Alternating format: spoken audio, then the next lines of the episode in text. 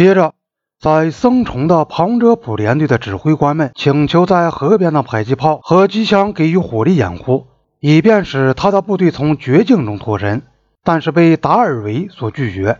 当时达尔维的处境是痛苦的，在河畔指挥机枪事务的军官一再请求他准许他们向中国部队射击。庞遮普联队要撤到河边来，需要火力掩护，但是。如果把主力投入僧崇这场小战斗，中国部队就会把它全部消灭。达尔维不能冒丢定全部兵力的危险去援助在僧崇的小分队。当中国部队加紧进攻时，达尔维命令旁遮普联队脱离战斗，撤到河边。中国部队让他们撤离，在这些幸存者过桥去南岸时，也没有对他们开火。这次行动中，印度方面七名死亡。七名失踪，十一名受伤。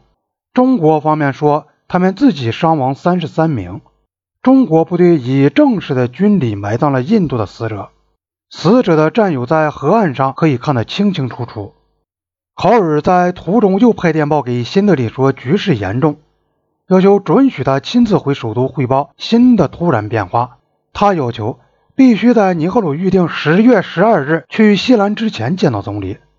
桑崇这场小战斗确实有严重含义。中国第一次强有力的抵抗印度向前推进的行动，他们以重大兵力和坚定的决心进攻了印度建立的一个阵地。对桑崇的进攻，说明印度前进政策的根本信念：中国部队绝不会蓄意的坚决进攻印度部队，倒是会在摊牌时自行退却，这是虚妄的。而这种信念，就是印度军队之所以出现在克杰朗河和西段的各孤立哨所的理论根据。考尔在哈东山口下面辗转不安地过了一夜。他像部队里的许多人一样，由于在他所未能适应的高地上过分劳累，现在肺部有了毛病。这次又不得不把他背过山口。在最近的降落点，有一架直升飞机在等着他，把他送到提斯普尔去。他在当天。即十月十一日晚上约八点钟到达新德里，刚好赶上参加在印度总理官邸举行的会议。这次会议似乎是迄今为止在新德里举行的关于边界危机会议中出席人员最全的一次。会议由尼赫鲁主持，到会的文官有梅农、内阁秘书、外事秘书和国防秘书以及其他官员。军方出席的有塔帕尔、森。考尔以及参谋局的军官们，空军参谋长也到会。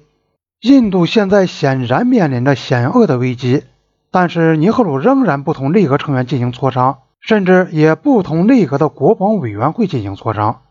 会议开始听取了考尔关于僧崇战斗情况的报告，大家都认为他的报告是绘声绘色的，富于主观想象的。在他第一个发言后，会议究竟是怎样进行的就不清楚了。几乎所有参加会议的人都有一套自己的说法，即使想把这些关键性的会议实况做片段性的描述，也需要把各种不同说法中的共同点凑在一起。考尔描绘了克杰朗河的局势之后，会议请他提出建议，他并没有主张把第七旅撤回，反而提议印度应当请求美国给予迅速的大量的军事援助。尼赫鲁显得有点生气地拒绝了这个意见。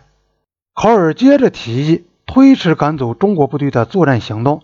据考尔自己讲，他当时的确曾建议把第七旅从克杰朗河撤回到战术上较为有利的位置，但是别的与会者都说情况恰恰相反。例如，当时的内阁秘书凯拉说，考尔建议守住克杰朗河的阵线，并固守张乐。考尔还接着讲，如果以后有机会能过河去干一家伙，我将提出报告。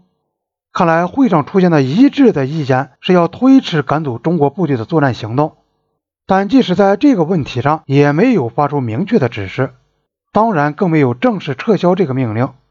讨论接着集中在第七旅到底应该留在克杰朗河还是应撤回过冬的问题上。军人们的意见似乎有分歧。塔帕尔和森主张部队仍留在原处，考尔说他提出了三种方案：第一，不管中国部队所占的优势，继续集结力量发动进攻。第二，撤销进攻的命令，但第七旅仍留在沿河岸的阵线不动。第三，撤退到比较有利的位置上。事实上，采纳让部队留在沿河一带的第二个方案是势所必然的。现在，李伯纳作战行动的成败已关系到许多文武官员们的声誉，所以不能把部队的主力撤回来，那样就会明显的表示放弃这一行动。